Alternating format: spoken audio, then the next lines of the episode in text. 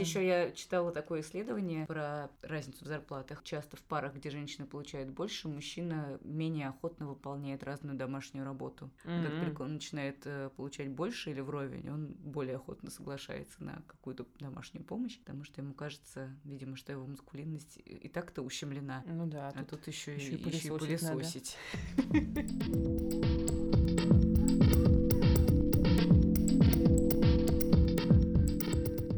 привет! Это подкаст Норм, и здесь Даша Черкудинова. И Настя Курганская. А почему так странно сказать? Ну, сегодня по-новому. Мне кажется, красиво получилось. Ну, вот это Даша говорит. Просто на случай, а, если А, это Настя. Путаете нас все еще.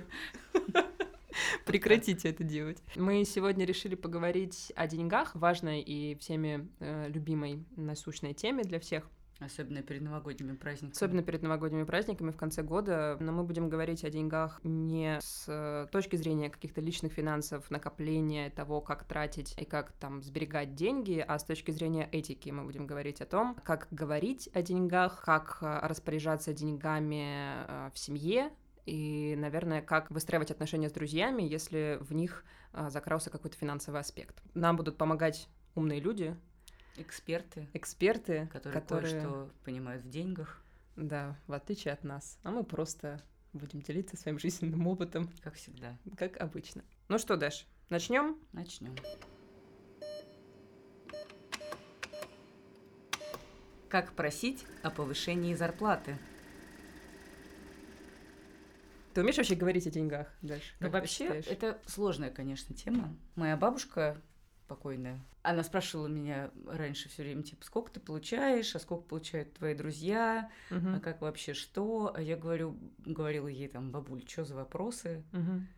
А ты, кстати, отвечаешь это не обсуждает. на, эти вопросы? Не, ну я могу бабушке сказать, сколько я получаю, да. но я не могу ей ответить, сколько получают мои друзья, потому что я часто не знаю, сколько получают мои друзья. Ага. И она очень возмущалась и говорила, как вы странно живете, вот у нас в Советском Союзе все было не так, у нас два вопроса были первые, когда ты встречал человека. Это где работаешь и сколько получаешь. И никто не стеснялся рассказывать. Как интересно. Потому что у всех были, ну, более-менее одинаковые зарплаты, не угу. было никакой конкуренции на рынке труда и так далее. А вот у вас все непонятно. Ну, это, в принципе, логично. И когда ты стала рассказывать про бабушку, я вспомнила, что у меня, на самом деле, такая же ситуация с, ну, как бы в моей семье с моей мамой, которая у меня всегда с каждой новой работой всегда выясняет, сколько я получаю теперь, а теперь, а вот сейчас. И, в общем, ну, каждые полгода она сверяет э, данные и задает этот вопрос снова. И недавно я стала ловить себя на мысли, что мне стало уже не так комфортно ей об этом рассказывать, потому что я, ну, в какой-то момент начала понимать, что мои доходы уже очень сильно отличаются от ее доходов. Моя мама учительница. При этом, естественно, конечно же, как у типичного московского миллениала, у меня все время нет денег, я не умею откладывать, и вот это все. И на это я постоянно маме тоже жалуюсь, но при этом мой доход гораздо выше, чем у нее. И поэтому мне все время как-то, ну, уже неловко говорить о том, что получаю-то я уже вот столько, а денег у меня по-прежнему нет. И на ипотеку я по-прежнему не откладываю. Что-то стало как не очень понятно, как разговаривать о Моя другая с мамой. бабушка, кстати, она живая еще, слава богу. Слава богу. Она мне все время говорит, Куда вы опять едете? Что вы забыли на этой Кубе? Зачем вам в Амстердам? Это дыра, это провинциальный город. Если бы вы никуда не ездили, нормально бы жили, вы бы уже давно купили квартиру, она мне говорит. Я говорю, бабуля, нет. Это она так не говорит, работает. Конечно, да. И невозможно переубедить ее. Но мы будем говорить сейчас не о том, как разговаривать о деньгах с бабушкой, к счастью, а о том, как разговаривать о деньгах с, например, начальником или как разговаривать о деньгах на собеседовании. Это, к сожалению, еще сложнее, чем с бабушкой поговорить. Да, безусловно. Вообще очень много в интернете. Всяких советов о том, как просить повышение и как сделать так, чтобы вам это повышение дали. Но я хочу сказать, что, несмотря на все эти советы, вот у меня, например, огромное количество по-прежнему друзей, знакомых, про которых я знаю, что у них годами нет никакого повышения дохода из-за того, что, ну, как-то они не просят об этом сами. И вообще, как кажется, что люди довольно редко инициируют сами разговор о том, чтобы им повысили зарплату, потому что это действительно всякий раз довольно большой стресс. Да, потому что, как правило, когда ты просишь о повышении зарплаты, ты должен должен что-то продемонстрировать, сказать, у меня вот такие достижения, это принесло компании столько-то денег. А, ну, когда, а когда ты журналист, ты нисколько денег компании не приносишь, а наоборот. Да, но на самом деле специалисты советуют всегда не ставить э, руководителя перед фактом и не, не говорить ему повысь мне зарплату, ну, логично, да, а спрашивать у него, что я могу сделать для того, чтобы получать больше. И, в принципе, в какой-то момент, возможно, не сразу, но в какой-то момент руководитель придумает, что вы можете сделать, чтобы получать больше. А там дальше уже... Правда, тут как бы э, есть подвох, потому что вы можете начать делать то, что вам предлагает руководитель, и, и в итоге не получить все равно больше, а через полгода получить еще какой-то список предложений. Да, или еще... получить э, фидбэк, что очень плохо ты сделал, то, что я тебя просил, и здесь недостаточно, и там не дотянул.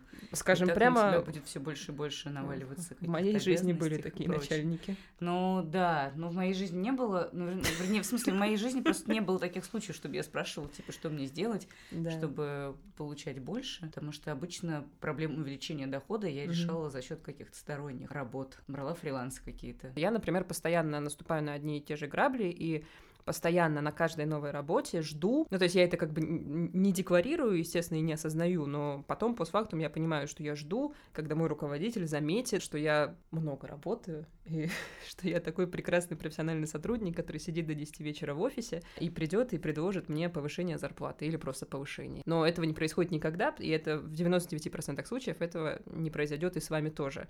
Поэтому, если вы чувствуете, что вы стоите больше, чем вам сейчас платят на работе, наверное, об этом нужно разговаривать. Да, ну, кстати, важный еще совет – это верно оценить обстановку и вообще посмотреть, как идут дела у компании, у угу. или у подразделения, в котором да. вы работаете. Очевидно, что если вы приносите убытки, если ваш э, босс только делает, что увольняет ваших коллег, приходите к нему с вопросом, как поднять себе зарплату и что ты можешь для этого сделать, не очень логично. Ну или если ты не собираешься посидеть какого-то начальника, там, своего непосредственного, условно говоря, и не приходишь и говоришь там типа, эй, пс, давай Васю уберем, короче, будешь платить мне на болтос меньше, но я буду делать в три раза больше. На болтос меньше, чем Вася. Нормальная, в принципе, рабочая схема. Ну, не знаю, кстати, я, может быть, не совсем согласна с тем, что сказала в... перед этим. Мне кажется, что, по большому счету, самое худшее, что может произойти с вами, если вы попросите о повышении зарплаты, вам просто его не дадут. Больше ничего не произойдет. Ну, То есть, как знаю, мне кажется, попросить можно, можно всегда. на уши от токсичности. Ну, окей. Возможно, ты, будь, ты поймешь один неприятный разговор. Ну, да. ну в общем, все но неприятный разговор не положишь в карман. Я хотела сказать, кстати, что мне удавалось э, повышать себе зарплату на текущих работах самым mm-hmm. неправильным способом, который не советуют все HR. Так. И я приходила и говорила, типа, ну вот, э, мне тут предложили другую работу, я думаю, что я на нее соглашусь, потому что там зарплата выше настолько-то. Да. А начальники мне говорили, ну и что ты там будешь делать? Сидеть с пенсионерами и заниматься какой-то скучной ерундой. Ну, если дело в деньгах, ну, мы можем чуть-чуть, немножечко тебе добавить. Нет, но если ты ценный сотрудник, то, конечно, компании выгоднее чуть-чуть поднять тебе зарплату. Возможно, реально чуть-чуть, там, на 10 тысяч. Да, да. Но немножко тебя этим мотивировать, чем искать э, месяц нового человека и латать дыры. А у тебя офер-то был действительно в этот момент? Да, да, конечно. Все да? разы был офер, и действительно такой... Ну, то есть, у тебя бывают такие оферы, о которых ты сразу думаешь, ну, сразу нет, а это mm-hmm. были какие-то такие, о которых я прям... А почему HR не рекомендуют Пойду. Делать? Ну, потому что они считают, что это воспринято будет как шантаж, что босс взбесится и скажет, ну и проваливай отсюда к чертовой матери, и в такой ситуации, если у вас нет оффера, вы можете оказаться в дурацком положении. Если есть, то, конечно, вы просто возьмете его и уйдете. Меня зовут Чуксеева Анна, я карьерный консультант, а также шеф-редактор ресурса «Работа.ру». Расскажу вам, как можно и нельзя просить прибавку о зарплате. Самое главное правило – нельзя требовать. Очень часто а, люди прибегают к таким аргументам, как мне не хватает денег на жизнь. У меня ипотека. У меня родился третий ребенок. Личные финансовые трудности не оправдывают ваше желание получать больше. Можно апеллировать только аргументами, которые касаются ваших достижений на работе, ваших отличных успехов, вашими новыми идеями и проектами удалось увеличить прибыль отдела или прибыль бизнеса. Тогда есть хорошие предпосылки для того, чтобы просить о прибавке. Как выбрать правильный момент для того, чтобы попросить прибавку? Сложно однозначно ответить, какой момент будет самым правильным правильно. Хорошо, если в вашей компании есть какие-то регламентированные отрезки времени, когда руководство общается с сотрудниками, и вы обсуждаете ваши достижения за определенный период. Как правило, это происходит в конце года или по итогам окончания проекта, по итогам квартала. Возьмите себе за полезную привычку регулярно спрашивать у руководства обратную связь о вашей работе. Да, это сложно, это непривычно нашему человеку, нет такой практики у нас, но, поверьте, это будет очень полезно. То есть, если регулярно вы будете понимать, как к вам относится руководство, как оно оценивает ваши проекты, вообще довольно вами руководство или недовольно, вам будет намного легче потом вести переговоры о вашем повышении. Нет ничего хуже ситуации, когда сотрудник считает, что он очень хорошо работает, а руководство совсем не разделяет это мнение. Итак, чтобы начать разговор, попросите вашего руководителя уделить вам немного времени и скажите, что вы хотели бы обсудить результаты работы.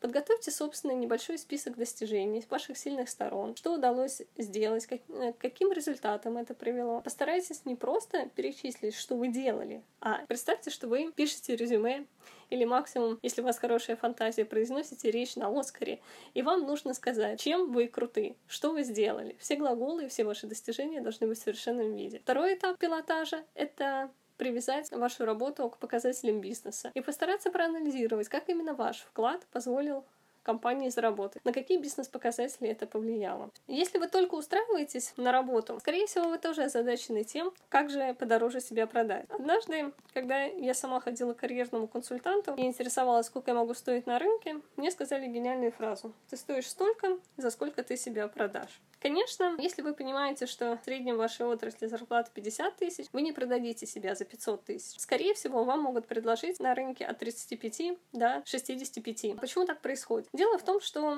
для каждой позиции существует так называемый зарплатный коридор. Этот зарплатный коридор включает некий средний показатель по больнице плюс отклонения минимальные и максимальные. Определяет и зарплатный коридор многие консалтинговые агентства, которые готовят отчеты по средним зарплатам, по максимальным зарплатам в отрасли и так далее. Опираясь на эти данные, каждая компания а, притягивает эти зарплаты к своему штатному расписанию. Соответственно, если вы понимаете, что в вашей сфере 50 тысяч рублей зарплата, вы не получите в десятки раз больше. Но на 20, иногда на 30 процентов вполне реально увеличить свое вознаграждение. За счет чего это можно сделать? За счет самопрезентации. То есть нужно учиться, целенаправленно учиться проходить собеседование, учиться себя продавать. Эта презентация включает два основных пункта. Во-первых, это хорошая презентация, коммуникативные навыки ваши. И второе — это ваши достижения. Здесь, собственно, подготовка такая же, как и к решающему разговору с начальством. Чем лучше вы себя продадите, тем выше зарплату вам могут предложить. Почему же нам до сих пор неловко просить о повышении зарплаты? Это наш менталитет, и с ним надо бороться. Нам вообще неловко просить, мы мнемся, мы не умеем это делать, мы считаем, что это одолжение. Нужно прорабатывать свои слабые зоны, почему нам стыдно просить о зарплате. А чаще всего нам именно стыдно. И как раз для того, чтобы нам стало менее стыдно, нужно проводить вот эту подготовительную работу, выписывать все на лист бумаги, все свои достижения, самим себе прежде всего доказать, за что вам должны повысить зарплату. Разговор с руководителем должен у вас опираться не на эмоции, а на факты. Так будет легче и вам, и ему. Ну, я, кстати, про это читала интересный, интересный пост у Алены Владимирской. Это да. такой HR известный. Думаю, все ее знают. Она писала пост про то, на что ты можешь рассчитывать, угу. в каких случаях.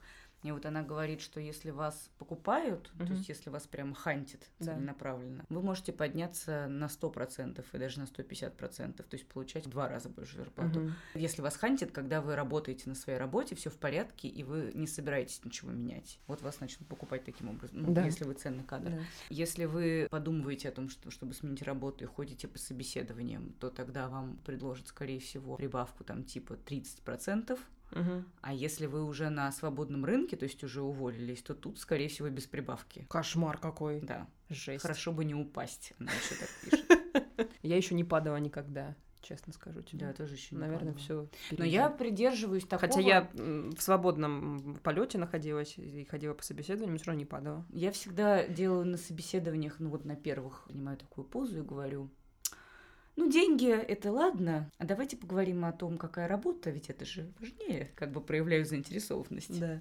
А потом вот говорю, что типа, ну, сейчас у меня вот такая зарплата, я хочу вырасти во столько-то. Да. На столько-то процентов. Как вы потянете такое? А тебе говорят, нет. Да, как правило, так и происходит.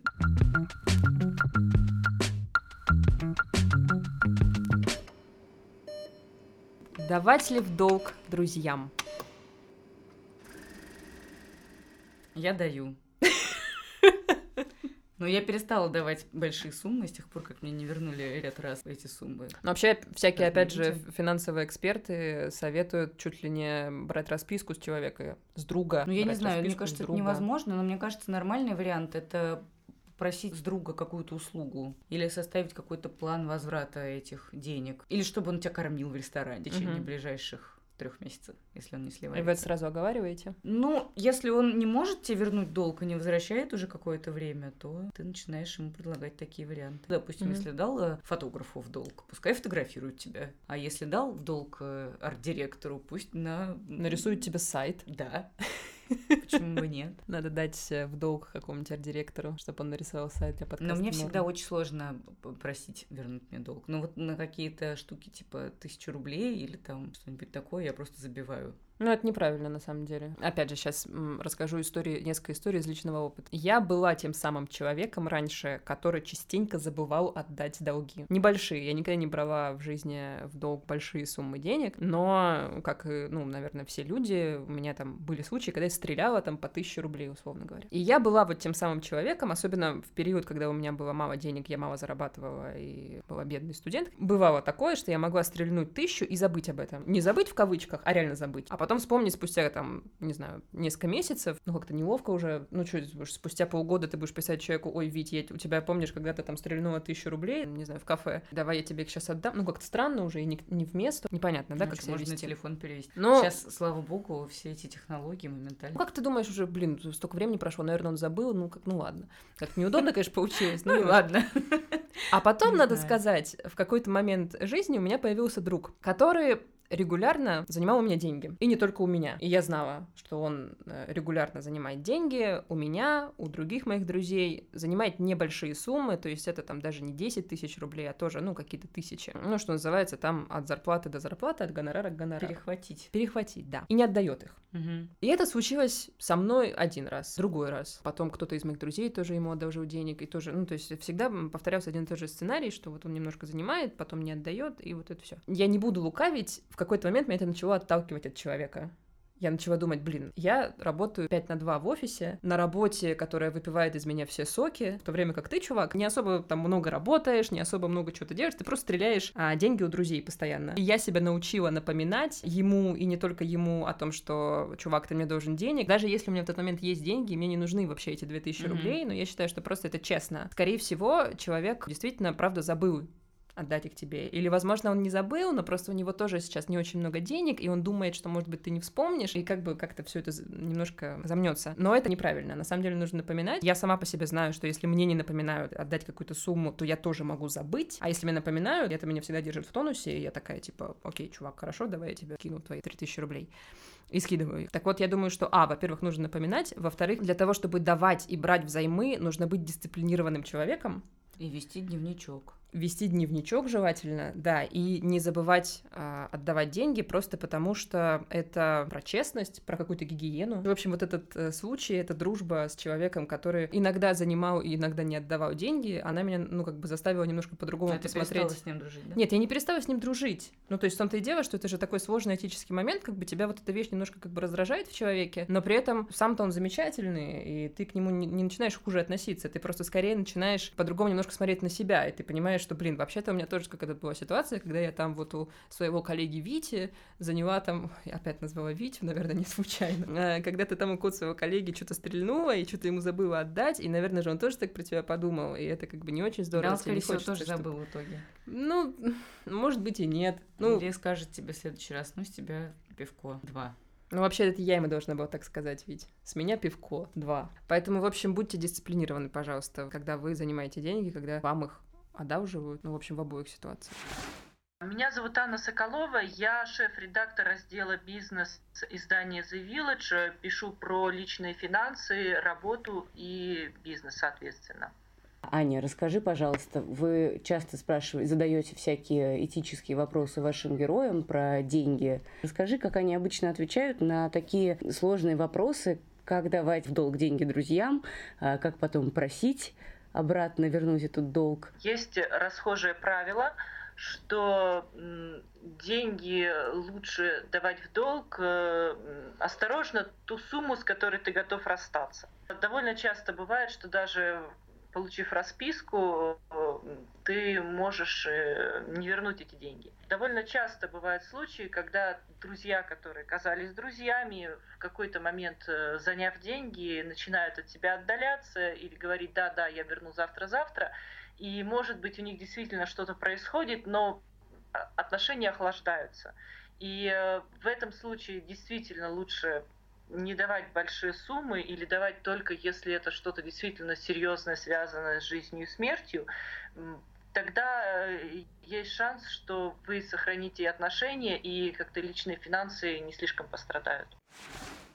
Я, кстати, сейчас тебя слушала и вспомнила, что я недавно посмотрела сериал «Оттепель» да. про советские времена, и там такой важной приметой времени было то, что герои постоянно перехватывали друг у друга до получки чирик, угу. полтос такое. А мне кажется, у нас исчезло все-таки такое. Нет, мне кажется, ты просто мне состоятельный люди... человек, даже. Не, мне кажется, люди тоже. берут кредиты просто сейчас. Думаешь? Мне кажется, да. Заводят кредитные карты, покупают в кредитку там какие-то себе штуки. Ну да, банки вот сняли с нас ездят. вот эту ответственность, mm-hmm. это правда. Но у меня, кстати, разрушилась дружба.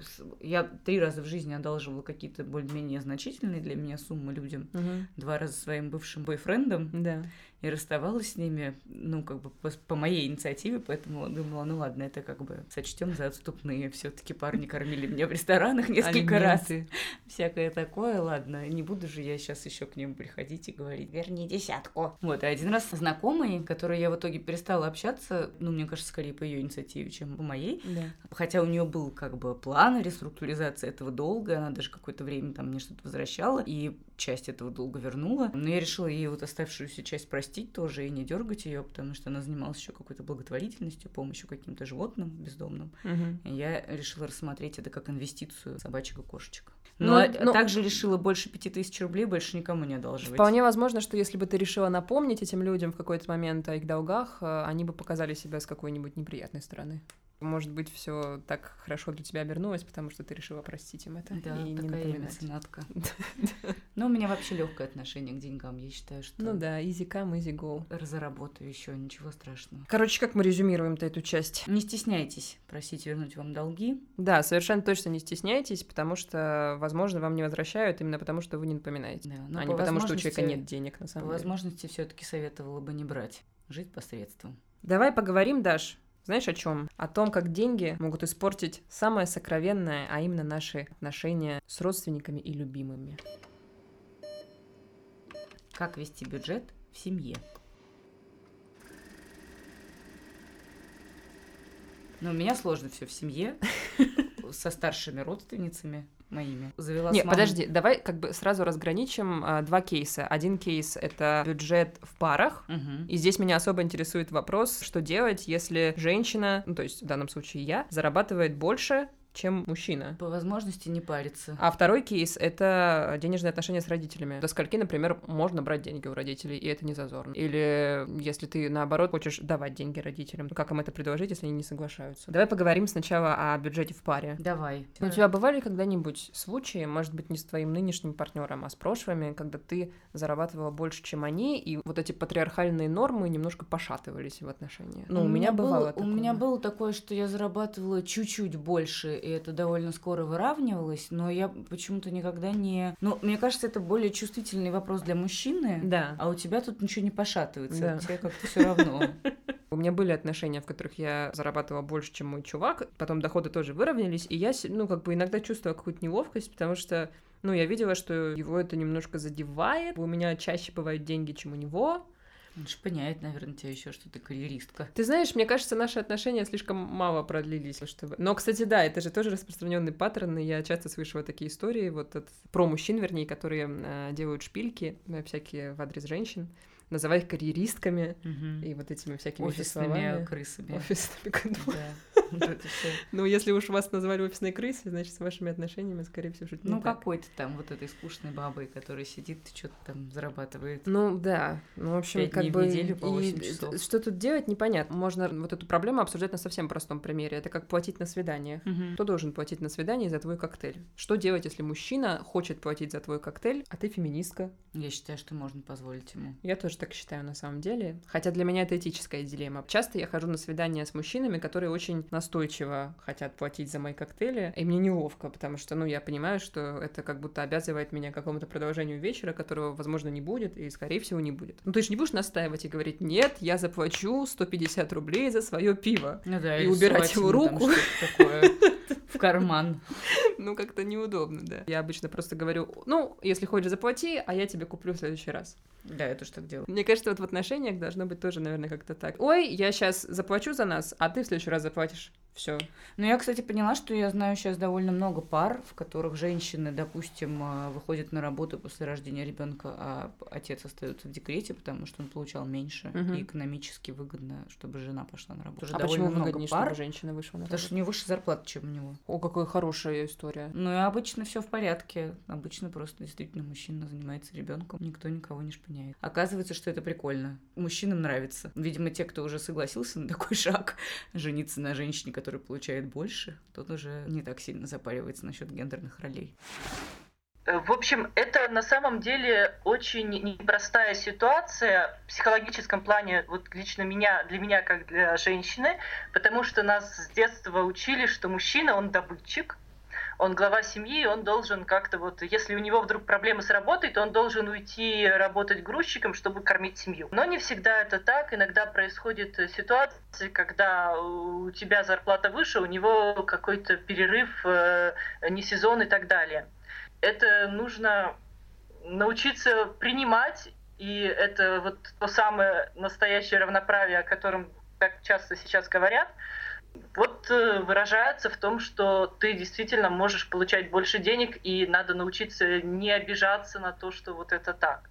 И мне в чем-то помогло ведение финансов в том плане, что ты составляешь э, в Excel табличку, э, в нем пишешь приходы-расходы, и обязательно там что-то откладываешь на черный день, и вот видение полной картины, куда уходят деньги, куда они приходят, и то, что у нас все-таки остается, несмотря на то, что за- доходы не такие большие, у нас все равно остается небольшая финансовая подушка.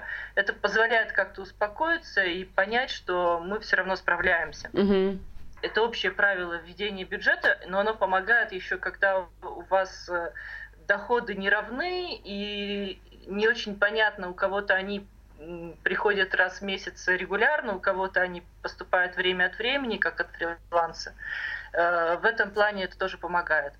М, Так что вот. Ну и плюс э, можно посмотреть вокруг. В западных странах э, довольно распространенная уже практика, по-моему, когда э, женщины получают больше мужчин, и мужчины при этом занимаются больше домашним хозяйством. То есть тут еще важно в семье как-то распределить роли, что да, если я больше провожу времени на работе, я занимаюсь э, зарабатыванием денег, то муж при этом прибирается, готовит и ходит по магазинам. И в этом ничего такого нет. То есть каждый делает то, что в данный момент может. Когда у него меньше времени, я занимаюсь домом. То есть мне кажется, это и есть то самое равноправие. Плюс, э, может быть, какой-то положительный пример от других. То есть, когда, наверное, у мужчины вокруг такое окружение, когда все говорят, да ты что, да вообще стыдно дома сидеть, да как ты можешь, да, да ты там как зачем готовить, зачем там помогать э, женщине, и он, ну, как бы вот сидит на диване ничего не делает, при этом ты работаешь, это, конечно, обидно. А если ты понимаешь, что его вклад э, в семью, он не материален, но все же значителен, это уже как-то ты понимаешь, что все же это нормально.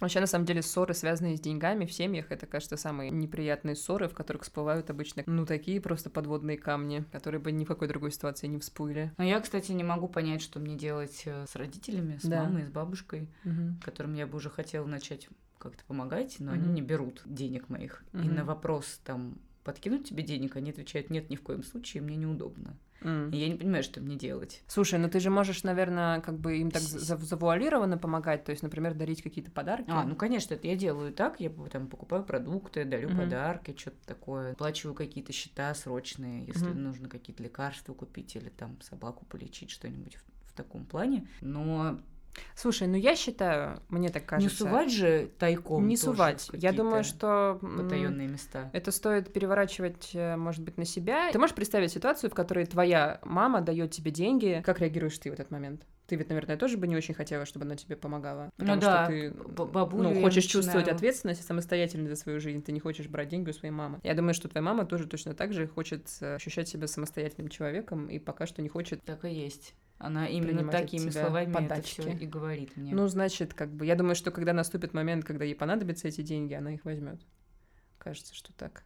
У меня как бы просто обратная ситуация в какой-то момент, там, до, ну, до недавнего времени была, когда моя мама настойчиво предлагает мне какие-то деньги, а я настойчиво отказываюсь, потому что я считаю себя уже взрослым человеком для того, чтобы брать деньги у мамы, и мне очень неловко, и я рада, что в какой-то момент она отступает от меня.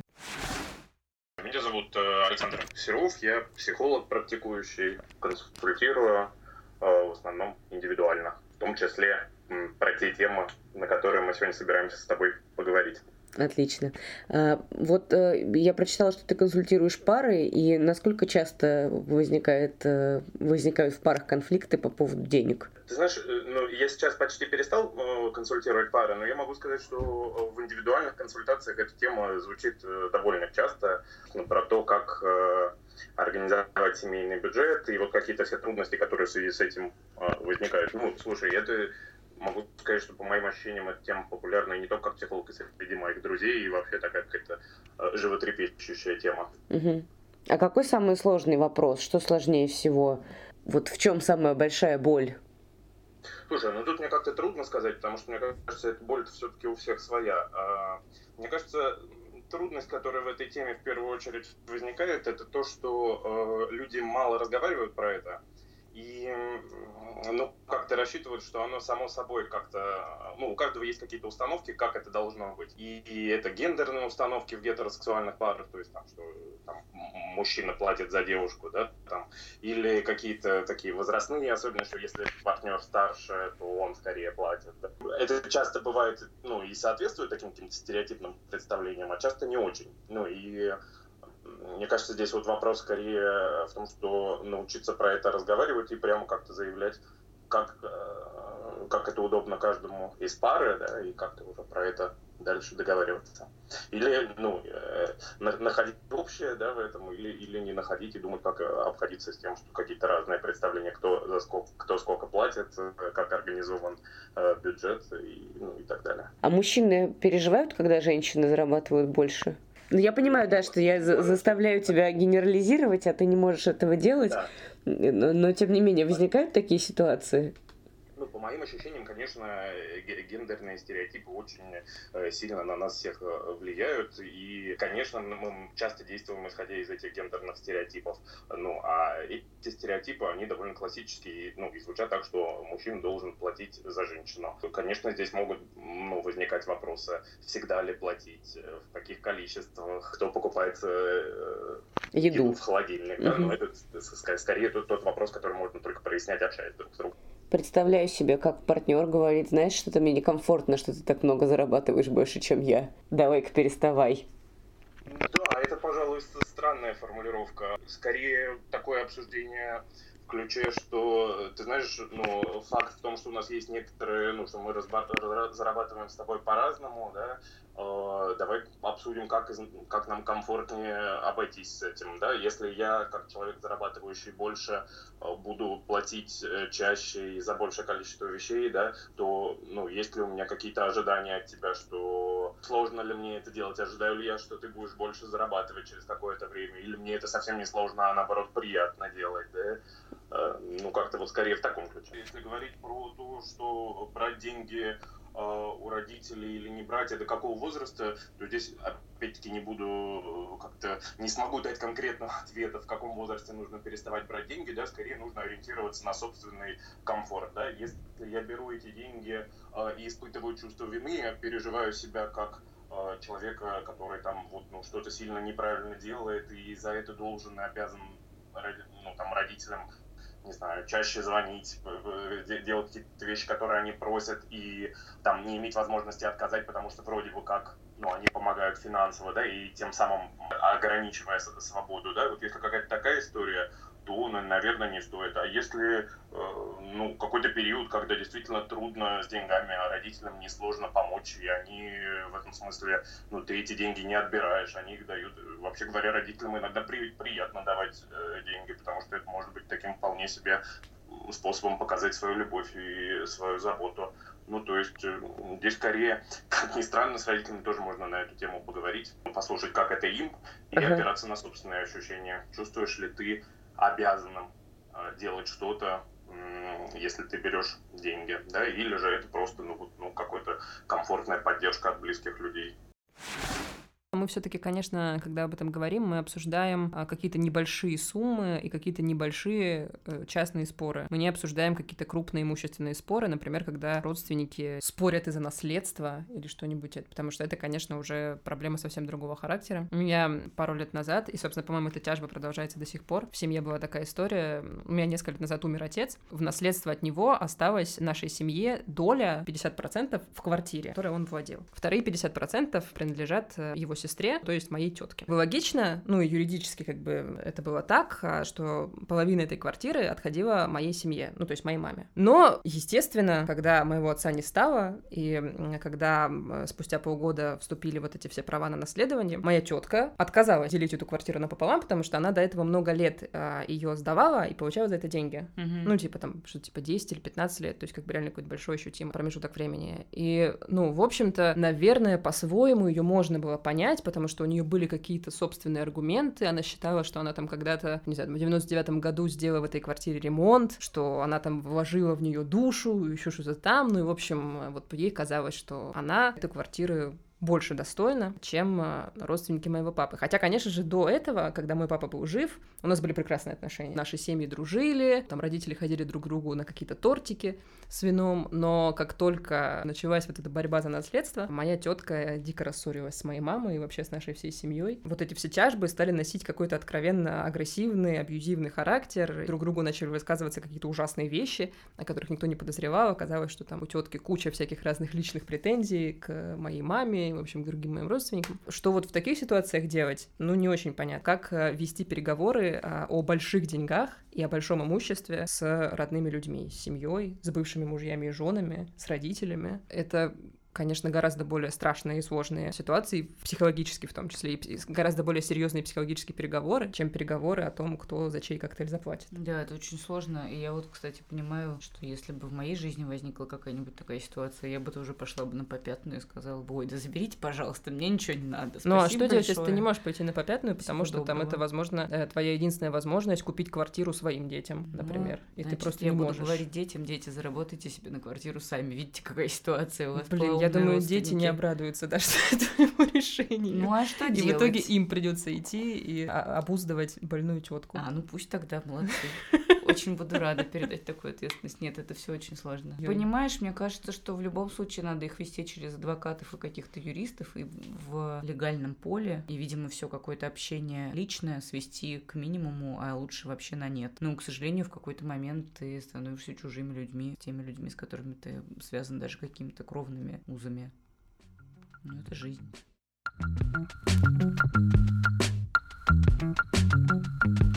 Ну, в общем, друзья, разговаривать про деньги сложно, и Но самое главное, учиться. что нас никто этому не учит. Да, считается, что деньги это табуированная тема, и мы живем в очень удобном таком неведении относительно доходов других людей. Нам кажется, что другие люди зарабатывают больше нас, путешествуют чаще нас, покупают машины, берут ипотеки и все остальное, в то время как у нас это почему-то не происходит. Ну, кстати. Но на самом деле, на самом деле это не так. Все ездят по Европам в кредит да. и э, мучаются находится на работах, а кто-то, возможно, сдает квартиру в центре Москвы и поэтому имеет право не работать, а, не знаю, рисовать картины, поэтому не завидуйте этим людям.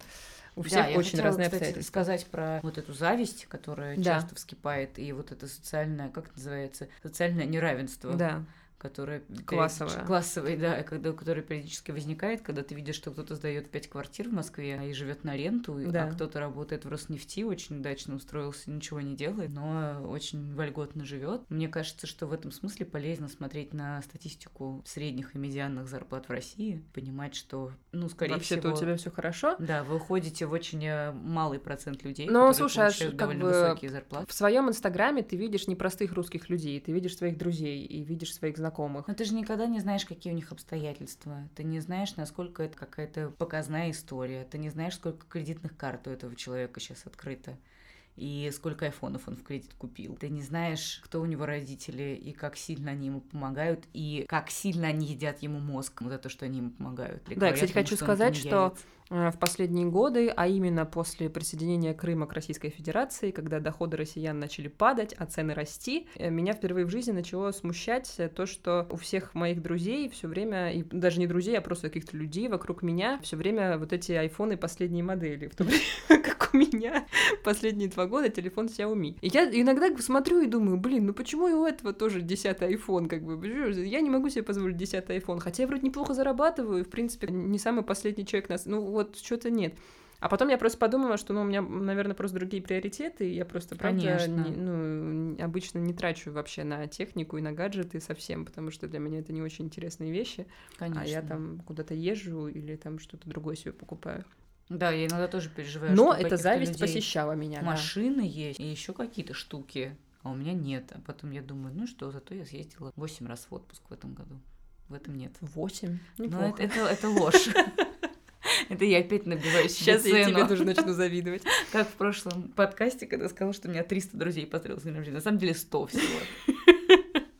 А ты посчитала? Да, я, я посмотрела, провела факт-чек. Хорошо, даже теперь буду все твои слова в подкасте делить на два. Это был подкаст «Норм». Мы поговорили про деньги в конце 2018 года. Желаю вам, друзья, чтобы в 2019 у вас было ровно столько денег, сколько вам хочется. Да, чтобы ваши доходы росли, расходы были посредством, но при этом удовлетворяли вас. Да, и чтобы вы много путешествовали и ели в ресторанах. Это была Настя Курганская. И Даша Черкудина. До встречи, может быть, даже уже в 2019 году. Пока.